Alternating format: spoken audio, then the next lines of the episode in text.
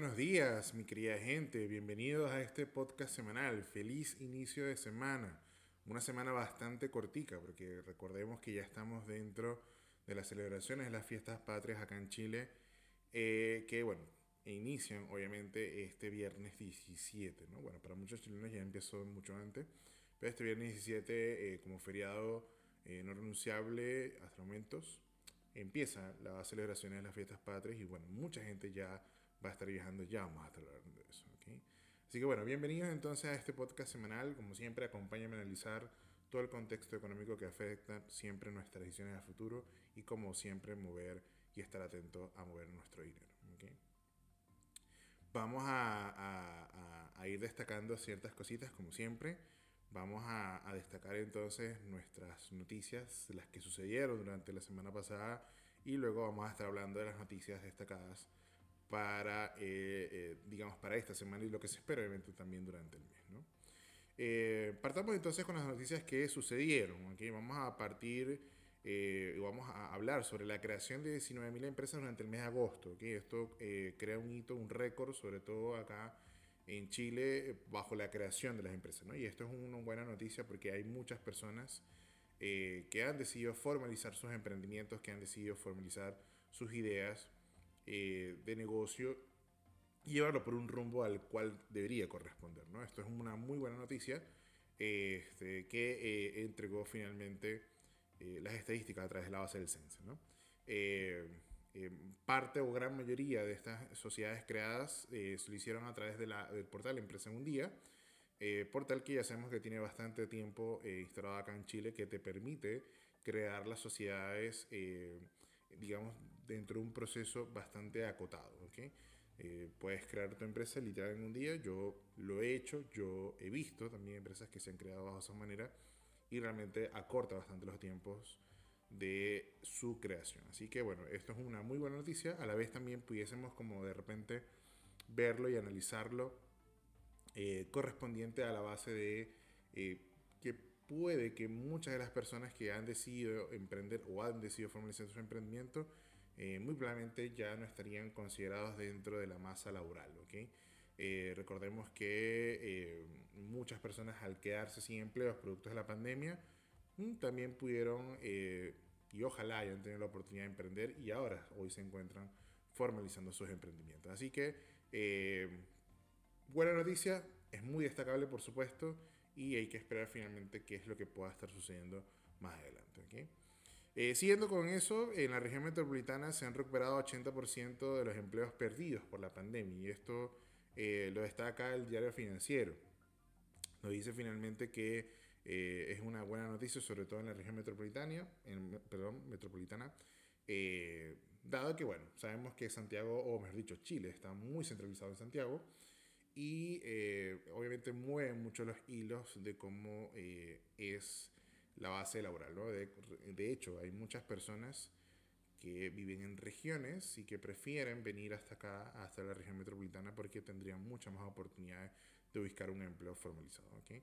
Entre eso destaca que también la mayoría de la recuperación de los impuestos de los hombres, todavía las mujeres faltan por recuperarse eh, en plazas del trabajo y esto es obvio por temas de eh, los roles que cumple la mujer en la vida, ¿no? en la sociedad. ¿eh? Eh, una de las cosas que más destaca es el hecho de ser madres. ¿okay? Las madres aún todavía no están claras en ubicar un trabajo formal, ¿okay? estamos hablando aquí de lo formalizado, ya que todavía no hay claridad con la base de la vuelta a las clases o, base, o la base en que quieran llevar a sus hijos a la vuelta de clase. ¿no? Entonces una de las cosas que más impacta dentro de la, de la recuperación de empleo. Pero esto es una muy buena noticia. Ya estamos este, a una recuperación económica. Eh, esto también se debe a la, eh, digamos, poca restricción de la movilidad. Ya eh, en la región metropolitana, toda la región metropolitana, todas sus comunas se encuentran dentro de la fase 4.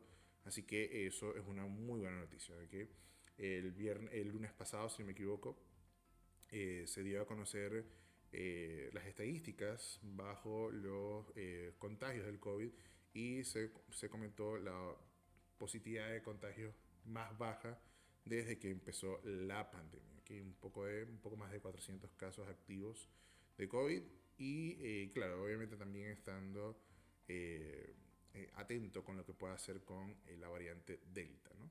Pero esto es una muy buena noticia a destacar, así que todavía hay muchos empleos por recuperar, todavía la, la, masa de desocupación es aproximadamente un 10%, así que eso todavía es un monto, un, un, un, porcentaje, una proporción muy importante de recuperar, así que esperemos que se vaya recuperando más en el tiempo y que bueno, existan mejores eh, plazas de trabajo también y condiciones de empleo, que siempre los hemos estado hablando por aquí.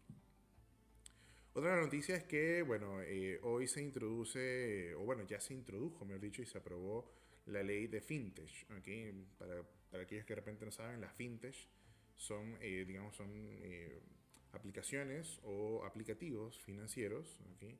que buscan dar facilidades a muchas, eh, a muchas personas, ¿no? a muchos de sus usuarios. Eh, por ejemplo, una fintech pudiese ser FinTonic, que te, te, ayuda a establecer tus presupuestos y en que te gasta el dinero como, como lo mueves, una aplicación que yo siempre recomiendo utilizar.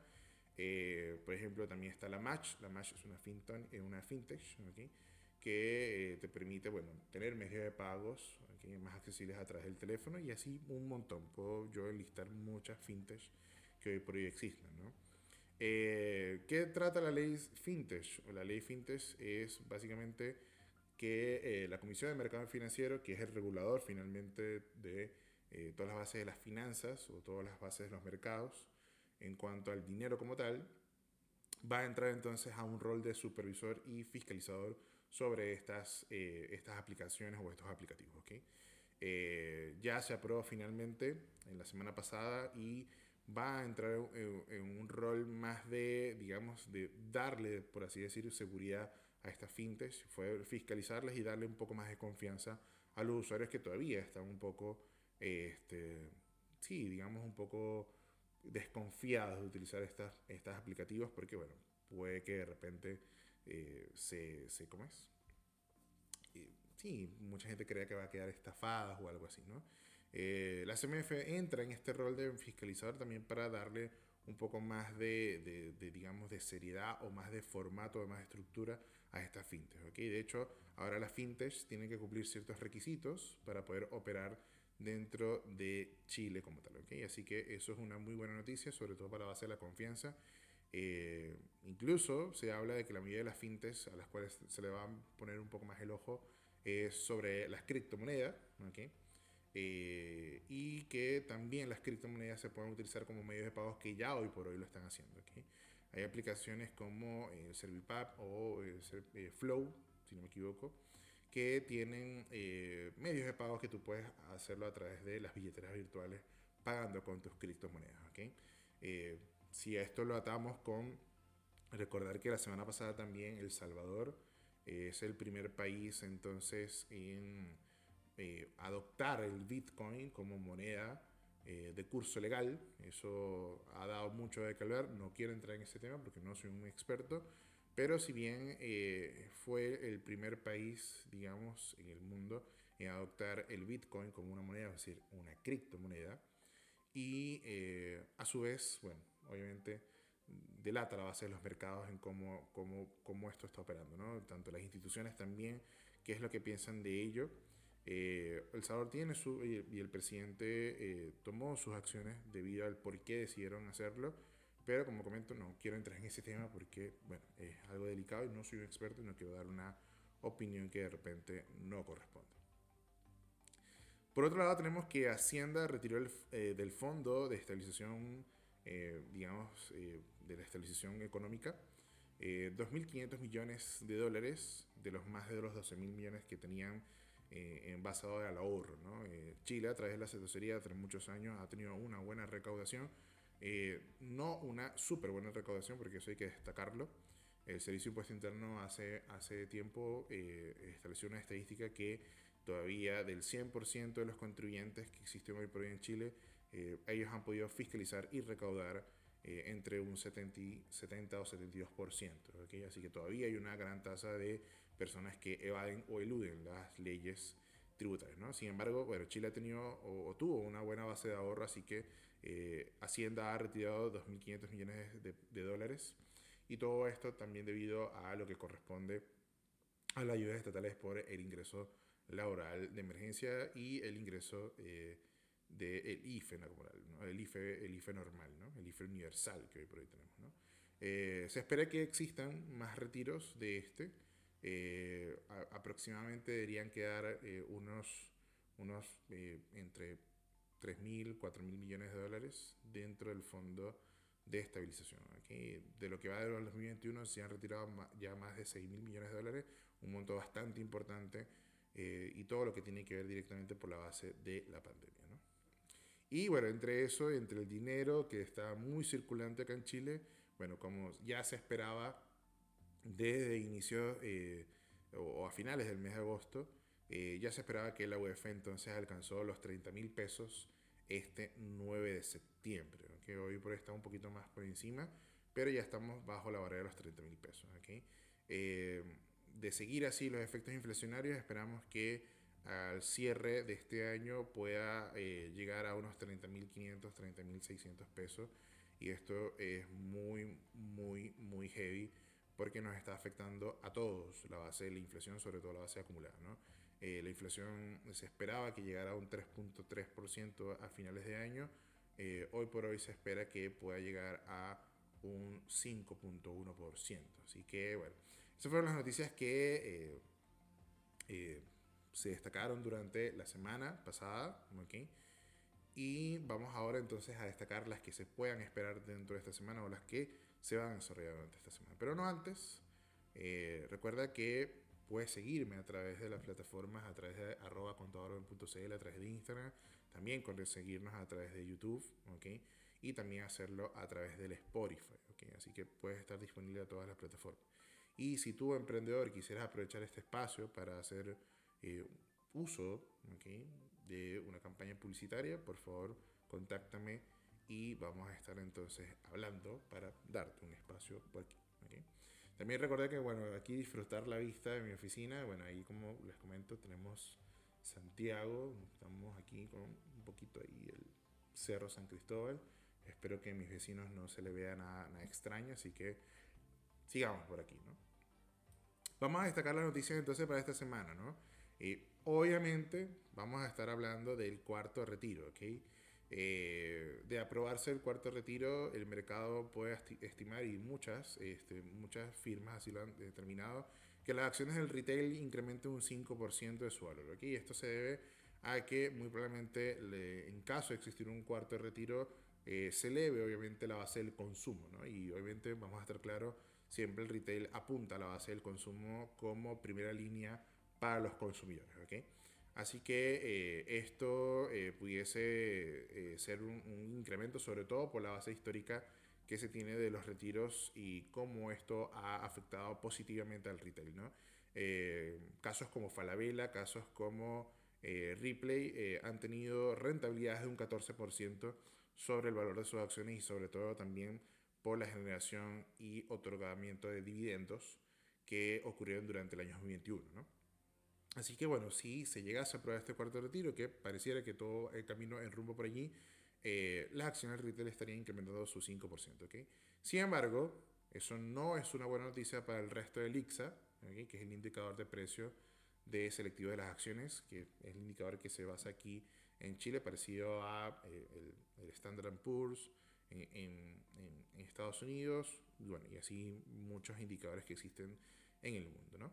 Eh, esto podría caer entre un 2 a un 3%, todo esto es una base estimativa, ya que eh, muchas personas de repente pudiesen estar eh, vendiendo la base de sus acciones para poder reestructurarlas o simplemente poder resguardarse también por la incertidumbre política y económica perdón, que nos puede entregar entonces el cuarto retiro.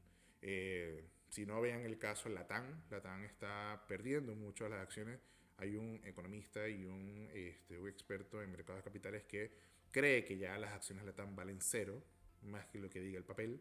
Y todo esto porque eh, Latam está dentro del proceso de acogerse al capítulo 11 de la ley de quiebras en Estados Unidos, donde está haciendo una reorganización empresarial para evitar a toda costa caer en la quiebra. Así que bueno, esperemos que eso no llegue a suceder.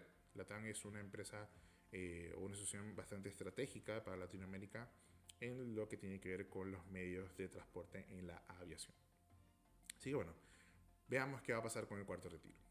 Otra de las noticias que destaca y tiene que estar y obviamente está ligada con El cuarto retiro es que hoy se ingresa la ley corta de pensiones. Recuerden que la semana pasada el presidente Piñera eh, estableció una ley corta de, pensiones donde buscaba sobre todo incrementar el pilar solidario, que eh, elevar de un 60 a un 80% la capacidad de entregar este beneficio que, que consta de, digamos, establecer un piso mínimo de las pensiones para las personas. Aquí elevarlo de un 60 a 80% eh, sería muchas más personas beneficiadas, obviamente, pero también un gasto mayor al Estado. Todo esto se está haciendo en búsqueda de tratar de eh, eh, eliminar o rechazar el cuarto retiro que cada vez agarra un poco más de fuerza. Y obviamente en esa base de la ley de corte de pensiones, Hacienda ha determinado eliminar unas excepciones tributarias, ¿no? Y entre esos probablemente va a estar la sección de la eliminación de, la eliminación de las ganancias de capital. Y todo eso se va a estar discutiendo el día de hoy, así que vamos a estar bastante atentos con la noticia en cómo este se está desarrollando para nosotros la próxima semana indicarles qué va a pasar con. En otras noticias, bueno, se espera que, como le habíamos comentado con la UEF, la inflación a término de año quede en un 5.1%, que estos son estimaciones del Banco Central de Chile. Eh, se espera que también, bajo las, bajo las eh, especulaciones del mercado, el Banco Central eleve la tasa de interés al 2.25%, es decir, elevándolo a un 0.75 adicional al que ya lo hizo el pasado eh, mes de agosto. ¿no? Esto, obviamente, sí también pudiese ser un poco más agresivo, incluso si es que llegase a aprobarse el cuarto retiro del 10%. ¿okay? Eh, recuerden que la tasa del interés al incrementarse eh, eleva la base, digamos, de la, digamos, de la restricción de la, movilidad y de la fluidez del dinero en circulante en, la calle como tal. Eh, esto hace porque obviamente, bueno, hay bases de mayor inversión este, al elevarse la tasa de interés y bueno, también una mala noticia para aquellos que están prontos a ubicarse dentro de un crédito hipotecario, ¿no? No es mala noticia en el sentido de que no puedan hacerlo, sino que, bueno, obviamente sus, eh, sus evaluaciones se van a disparar un poco más en la base de lo que puedan solicitarle el banco. Así que siempre, yo siempre lo recomiendo en mis asesorías, es que por favor traten siempre de tener un plan alterno para hacer el crédito hipotecario. ¿okay? Si ustedes tienen planificado otorgar un 15% de un bono inicial o de la inicial del pie, como le dicen como, como acá, siempre trate de ahorrar por lo menos un 3 a un 5% adicional para poder negociar o tener base de negociación para esa posible eh, entrega ¿no? de este bien hipotecario o del bien raíz que es muy deseado, ya sea para la inversión, ya sea para el uso propio. Así que muy pendientes ahí con todo lo que se pueda esperar por la base de la inflación y todo lo que tenga que ver con el cuarto retiro. ¿no? Y por último, destacar que bueno, hay un incremento bastante importante en el rubro turista, el rubro del turismo, ¿okay? Eh, un incremento bastante de viajes. Eh, se ha notado mucho, sobre todo en las bases de las regiones del, sur, un gran incremento de personas que han decidido vacacionar y todo esto, bueno, debido a, eh, a la eliminación de la restricción de movilidad, sobre todo porque son muy pocas las comunas que se encuentran entre la fase 1 y fase 2 en Chile como tal. Así que esto es una muy buena noticia para este rubro. de hecho, eh, digamos, sobre todo en el sur, que se vacaciona entre, el, digamos, entre vacaciones como tal, para la redundancia, entre la Pascua, que es Semana Santa, y el verano, han tenido un gran incremento, sobre todo en los últimos, en los últimos días, desde agosto, que eh, existe menos restricción de movilidad. Así que eso es una buena noticia para el rubro del turismo, pero posiblemente pueda ser una mala noticia para el COVID. Así que eh, esperemos que las personas puedan tener un poco más de cuidado. Eh, ya hay estudios que finalmente establecen que la mayoría de las personas que han sido vacunadas eh, pueden obviamente tener un refuerzo bastante importante para evitar ser contagiados, pero aún así no toda la población está vacunada, así que hay que tratar de seguir las indicaciones, seguir obviamente al pie de la letra todos los autocuidados que podamos tener, indistintamente donde nos encontremos. ¿no? Así que eh, esto es una muy buena noticia para el rubro, pero pudiese ser una mala noticia para la base del COVID y que pueda que se espere, ojalá que no, un rebrote por eh, la falta de autocuidado que pueda existir. ¿no? Recuerden que se vienen días de fiesta para el chileno y esto hace que también, bueno, hay probablemente mucho consumo de alcohol y el consumo de alcohol hace que bajen las, eh, digamos, sí, atenciones al cuidado que tiene que ver con todo esto. ¿no? Eh, si, no, si no, bueno, el viernes pasado eh, miles de universitarios asistieron a una fonda o una fiesta universitaria que se llevó a cabo en el Parque Intercomunal de la Reina. Este, las noticias dicen que fueron 10.000 personas. Bueno, no me, no me, la fuente de repente no, no, está muy segura porque se establecía que el aforo era eh, hasta de 10.000 personas, puede ser menos, pueden ser incluso que haya más de 10.000 personas. ¿no? Eh, lo cierto es que de entre los videos que se pudieron observar, eh, casi nadie tenía la mascarilla puesta y probablemente tampoco tenía la atención al autocuidado. ¿no? El, el, ministro para, para, la base de la salud, el ministro Pari, estableció que idealmente estas personas pudiesen ser más conscientes y evitar viajar si es que tenían algún, algún tipo de viaje planificado o incluso hacer cuarentena para esperar los PCR, que todos hicieran un PCR posiblemente entre los 4 o 5 días después del evento, es decir, entre mañana incluso o el miércoles, y, eh, y ver finalmente qué es lo que va a suceder. Yo realmente dudo que todos lo hagan, probablemente acaso lo harán entre un 10 a un 15% de aquellas personas que son bastante conscientes. Así que esperemos que eso no, no, nos afecte, ¿no? Porque si existe un caso de rebrote bastante importante, claro, pudiésemos retrasarnos dentro de las fases y eso pudiese mover todos los indicadores económicos que ya habríamos repasado. Así que esperemos que no llegue a suceder nada de esto, esperemos que todo sea bastante, bastante cortico Así que eh, un solo susto y mucho, mucho autocuidado, que a cuidarse todos para también eh, evitar jodernos a nosotros también, ¿no? palabras más, palabras menos. Así que eso, eso, eso. Recordemos chicos que igual forma, este, terminando obviamente esta sección de las noticias destacadas de la semana, recordemos que dentro de estos episodios estamos analizando todo lo que tiene que ver con la carrera presidencial. ¿okay? Y hoy vamos a estar hablando en este episodio sobre la reforma institucional, ¿no? algo muy importante que en Chile se ha perdido la confianza a través de los sistemas, eh, digamos, del Estado, y no solamente hablando del Estado del gobierno, sino de toda la, la del Estado. Y eh, eso ha hecho que finalmente también Chile eh, haya sido una especie de, digamos, de, de, destino no muy, muy seguro ya para muchos migrantes, sobre todo para la comunidad venezolana, que ya sabemos qué pasa cuando no se confía en las estructuras del Estado. ¿no? Eh, pero antes de tocar ese tema, vamos a entonces hablar un poco de los indicadores que tenemos entonces para hoy, este, hoy 13 de septiembre. ¿no? Eh, el dólar hoy por hoy está cotizando a 790 pesos, esto tiene una fuerte alza eh, de un 2.7% comparado a la semana pasada. Eh, ¿Esto a qué puede deberse? Bueno, se puede ver obviamente la incertidumbre, sobre todo política que hay, sobre todo desde que se anunció la base de, eh, de la aprobación y la discusión del cuarto retiro, ¿okay? que recordemos que se va a votar el 22 de septiembre, es decir, el, el, próximo, el próximo miércoles, si no me equivoco, 22 de septiembre, se estaría discutiendo eh, esto si se llegase a aprobar o rechazar la base del cuarto retiro. Así que hay muchas personas que están protegiéndose de nuevo y de esto también eh, eh, viene acompañado de los efectos inflacionarios. ¿no?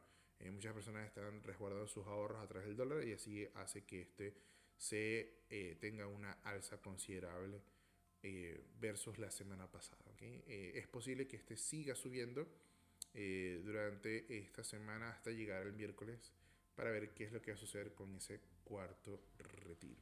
¿okay? Así que bueno, esperemos que ver qué sucede.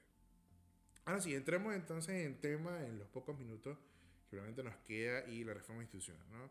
¿Cuáles son los, digamos, eh, agendas que tendría que tener el próximo candidato presidencial, o mejor dicho, el próximo presidente de la moneda eh, y de Chile a considerar sobre la institución? ¿no? Muchos hablan de carabineros, muchos hablan del desprestigio que han tenido las instituciones y la confianza sobre ellas pero hay algo que todavía no se ha tocado mucho y es la reforma y, digamos, entender la base de la educación. ¿no?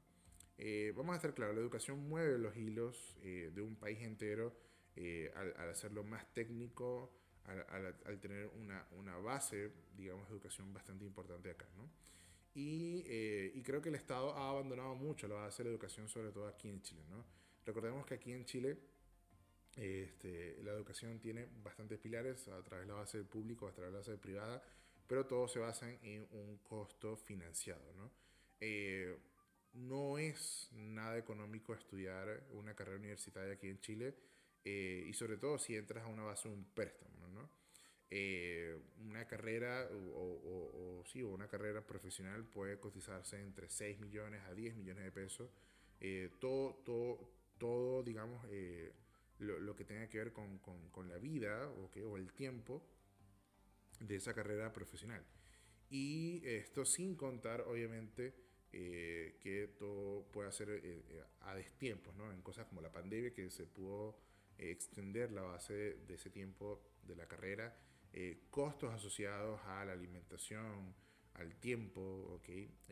todo eso hace que realmente sea unos 2, 3 millones un poco más caro. Así que es bastante costoso lo que es entonces la educación y el desarrollo a través de la carrera profesional, ya que hablamos de títulos universitarios normales, aquí, o sea, hablamos de un título universitario eh, simple, no hablamos de eh, otros estudios postuniversitarios como eh, diplomados, posgrados, doctorados, etcétera, etcétera, etcétera. Así que lo, lo, ideal que debería suceder aquí es instituir finalmente y dar un poco más de apoyo a la base de la educación. Aquí, aquí ni siquiera estamos hablando tampoco de lo que es la educación eh, básica ¿no? y la educación media. Sin embargo, considero que la más abandonada es la educación universitaria. ¿no? Ahora, ustedes miran, bueno, ya, pero ¿el Estado debería solucionarlo todo? No, no debería. Eh, esto también va parte de la persona. Aquí recuerden que la educación finalmente permite tener una calidad de vida a aquella persona, que aquella persona que quiera de alguna otra forma eh, surgir, de alguna forma escalar a través de su condición de vida, eh, la profesión está muy ligada a ello, ¿ok? Y también, ¿por qué no el oficio? Pero para ambas hay que tener una base de educación y una base de estructura bastante importante para poder entonces alcanzar ese, eh, ese nivel de vida, ¿no? Si no vemos casos como Estados Unidos, vemos casos como Alemania, que se invierte mucho en la educación porque finalmente la educación es un gran pilar sobre la base de la economía y sobre todo de la sociedad y cómo esta de, de ella se compone, ¿no? Eh, pero eso tiene que también tener una cuota de responsabilidad por parte de aquellos que así desean tener una buena, este, una buena calidad de vida. ¿no? Así que la educación es muy importante dentro de, dentro de la reforma institucional que debería tener entonces los próximos candidatos a considerar dentro de su agenda. ¿no? Ahora, más allá de la educación, sí, Carabineros de Chile eh, tiene una, una, reforma muy importante porque ha, ha, tenido un desprestigio finalmente desde que comenzó el estallido social, ¿no? Eh, y ha tenido un desprestigio, pero más que todo por la forma en cómo se ha visto, eh, en cómo pudieron abordar ciertas, eh, ciertas políticas, más allá de, de, la violencia que pudo haber generado, ¿no? Porque hay violencia de parte y parte, vamos a estar claros. Pero más allá de eso, hay una desconfianza que se ha, o hay un desprestigio finalmente entre la institución que se ha, digamos, ha incrementado desde que inició el estallido social y se agravó finalmente con la pandemia, ¿no? Eh, Carabineros no solamente está ligado a la base de la estallido, sino que también lo que sucede en la Araucanía. Recuerden que en la región de la Araucanía hay eh, fuertes bases ligadas al, al narcotráfico, este, donde se, se, supone, o según dicen en ciertos eh, sí, noticias como tal o informes, que eh, utilizan estos narcos al mismo pueblo para esconderse o tener una fachada y que sea más difícil, ¿ok? poder apresarlos o poder ponerlos a la orden de la justicia. Eh, esto eh, ha, sido un tema desde hace mucho tiempo que tiene que ver con eh, cómo, cómo, esto puede, digamos, deshacerse del narcotráfico, que vamos a estar claros, eso es muy difícil en cualquier país del mundo. ¿no? Kass, uno de los, uno de los candidatos de la extrema derecha, o considerado de la extrema derecha, tiene como agenda principal, ¿okay? eh, decretar la guerra al narcotráfico en la Araucanía y Carabineros entra dentro del proceso. ¿no?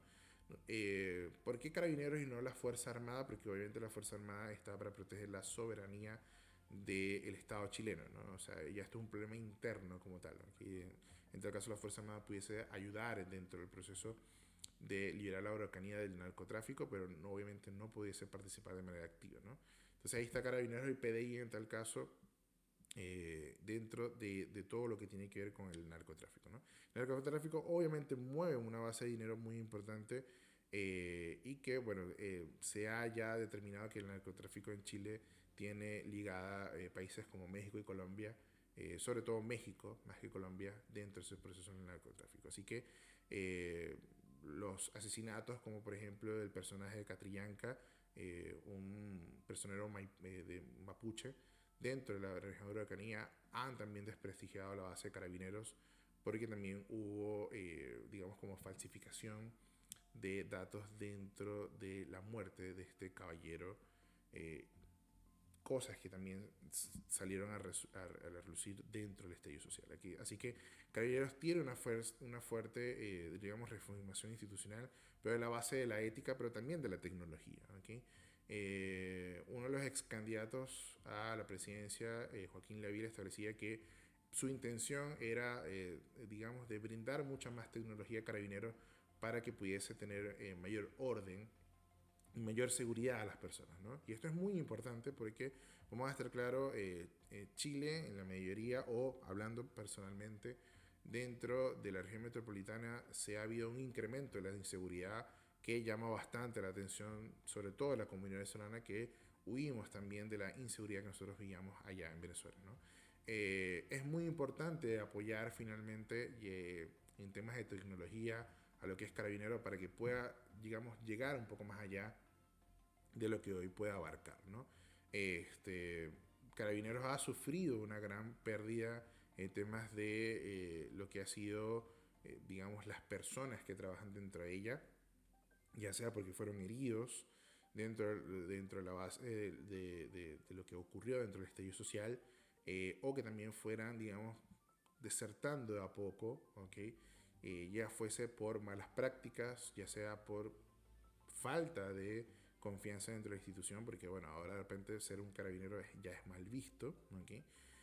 Así que ha perdido una, una gran base de confianza sobre el carabinero, así que ojalá esto pueda reformarse pronto, pero que exista una buena reforma y una, buena, una reforma más consciente sobre la base de la seguridad, porque Carabineros de alguna u otra forma es nuestra línea de protección aquí al ciudadano común. Así que ojalá pueda haber una reforma en cuanto a esto. ¿no? Pero no es lo único que Carabineros también se ha desprestigiado, se ha desprestigiado sobre todo la base del Estado. ¿no? Eh, tanto el gobierno como el Senado y hoy por hoy formada la Convención Constituyente han tenido un gran desprestigio y sobre la base de la confianza sobre, los políticos. ¿okay? Y aquí entonces los políticos estarán pensando de manera independiente. ¿okay? El cuarto retiro es una, una, muestra de todo esto. ¿no? O sea, los políticos eh, están pensando en campaña, están pensando finalmente en ser reelectos y no están pensando finalmente en lo que puede ocurrir dentro de la sociedad y la economía. ¿no? Y esto está atado a que eh, hay una falta de valorización por el conocimiento técnico y por eso hablamos de la educación, que es muy importante en todo ello. ¿no? Eh, Sichel, el candidato de la derecha o de la centro derecha, hablaba que eh, qué importante era tener un título universitario y esto obviamente haciendo, haciendo referencia a Gabriel Boric, que no es titulado universitario. ¿no? Eh, de repente es como, es innecesaria tal vez eh, llegar a, una discusión, digamos, política de esa manera, puede ser, pero de alguna otra manera somos testigos de lo que pasó nosotros en Venezuela al tener un presidente que no solamente es facto de la izquierda o de la falsa izquierda eh, o del socialismo 21, sino que tampoco es una persona universitaria. Entonces, tenemos en cuenta las atrocidades que normalmente se pueden hacer una persona que tiene falta de educación, ¿no? Y ojo, no quiero, no quiero, y soy responsable con mi comentario, no quiero decir que, eh, hay que ser universitario para sí o sí ser alguien en la vida, en absoluto. Pero vamos a estar claro que finalmente el conocimiento a la, base de una técnica puede hacer a uno mejor profesional, sobre todo si éste está dispuesto a hacerlo, ¿no? Yo conozco profesionales que finalmente son titulados, que probablemente tienen grandes este, títulos, pero son títulos, que no tienen la experiencia, no tienen la base o no tienen el tacto para finalmente poder desarrollar su conocimiento, ¿no? Como hay otras personas que no son tituladas profesionalmente y son muy buenas en lo que hacen, ¿no? Pero sin embargo, la base de la educación es muy importante porque te da una estructura para obviamente tú poder, eh, eh, digamos, llevar un rumbo, ¿no? Así que eh, se habló dentro de la Cámara del Senado o dentro de las bases del, del, gobierno y el Estado en general que deberían crearse perfiles, ¿okay? donde finalmente esos perfiles deben, eh, digamos, cumplirse para poder llevar a cabo una tarea. ¿okay? Eh, no representar a, a, la población por una facción política o por, o, o, por una afinidad política, sino establecerlo por un perfil. Y eso es donde nosotros deberíamos ir, ¿no? Eh, digamos, ir en ese rumbo donde las personas puedan evaluar como si fuese una postulación de empleo, donde se revisa un currículo para establecer si esa persona cumple o no las condiciones, ¿no? Y eh, ahí la educación es muy importante en este proceso, ¿no? Recuerdo que eh, hay un libro que se los voy a dejar también acá en el link a través de la descripción de, del detalle del episodio. Eh, un libro que me ha cambiado la forma de ver mucho eh, el panorama del organismo, del Estado social, económico, político, que tiene que ver con por qué los países fracasan, se titula el libro. ¿no? Este libro básicamente habla de la base de la confianza y por qué hay, hay países que sí le va súper bien, ¿okay? y hay países que lamentablemente no le va. Y esto tiene que ver sobre todo el hilo conductor para que un país eh, pueda eh, desarrollarse de manera, eh, digamos, de manera fructífera, tiene que ver con la base de la confianza. ¿okay? Y vamos a estar claros, el chileno, hablando del caso de Chile, tiene apenas un 7% de aprobación de la confianza sobre la base del Estado y en cómo éste se configura, ¿no? a través del Senado, a través del, del, gobierno, a través del Ejecutivo, a través de organizaciones menores, ¿okay? donde finalmente hay una falta de confianza porque, bueno, no hay una corrupción grave como en otros países, pensando en Venezuela, Argentina, que de repente pudiese ser los casos de corrupción más altas aquí en Latinoamérica, pero finalmente hay una base de desconfianza porque los proyectos tardan mucho en salir, porque, eh, digamos, eh, las ayudas estatales o las leyes estatales llegan tarde a los eventos cuando necesitan finalmente las personas hacerlo. ¿no? Así que, eh, si no veamos a, a, una prueba, la Convención Constituyente ha tenido muchos, muchos, mucho tardío en, en todo lo que se corresponde en ya elaborar la nueva Constitución se espera que en enero ya empiecen a redactarla, pero probablemente eso no va a suceder. Eh, los convencionistas están más atentos, más pendientes de eh, resolver sus problemas personales que, que más que resolver los problemas de las personas que en ese más del 80% dijo que necesitaban una nueva constitución. Así que, ¿qué pasa? Que finalmente las personas eh, se están viendo que esto ha sido un circo y se ven más desconfiadas a través del sistema y que finalmente no confían en la base del Estado. Así que mientras el Estado no se preocupe en ganarse de nuevo la confianza de las personas, eh, obviamente vamos a estar en un país que no va a avanzar mucho, eh, sino que va a estancarse básicamente en lo individual y no en lo colectivo. Así que eh, e-, es, es muy importante lo que va a hacer este nuevo candidato o el próximo presidente electo eh, a establecer una reforma institucional para generar un poco más de confianza y eh, no solamente hablando de las personas, también hablando de la empresa, la inversión privada. Así que eh, es un gran reto, yo creo que es el reto más importante y es uno de los temas que menos se toca dentro de la agenda de la carrera presidencial de la moneda. Así que yo espero que de alguna u otra forma estos candidatos o el candidato electo el próximo presidente de Chile pueda darle por lo menos un rumbo a confiar de nuevo en las instituciones como sucedía hace unos 5, 6 o incluso un poco más de, hace 10 años cuando por fin eh, se estructuró Chile dentro del mapa dándose a, eh, digamos, a, destacar dentro de la región latinoamericana. Así que bueno, veamos qué sucede. Vamos a estar ahí muy atentos también con la carrera presidencial, porque la próxima semana vamos a hablar de un tema muy importante, que es sobre la reforma de los recursos ambientales. Chile lidera en Latinoamérica todo lo que tiene que ver con el impacto ambiental, pero no quiero robar algo que probablemente lo vamos a ver la próxima semana. Así que bueno, hoy dejamos hasta acá y espero que se cuiden mucho, disfruten y descansen tal vez. Si van a viajar, mucho cuidadito por allí si te vas a quedar acá en casa o te vas a quedar en tu departamento o vas a quedarte dentro de la comuna en la cual habites, ten mucho cuidado y trata de seguir las indicaciones del autocuidado. ¿okay? Evitemos retroceder en las fases, evitemos eh, retroceder, digamos, a todo el desarrollo y la recuperación que se ha tenido económicamente y seamos un poco más conscientes. Recordemos que todo lo que hagamos afecta nuestro futuro y también el de otros. Nos vemos, cuídense mucho, nos vemos la próxima semana.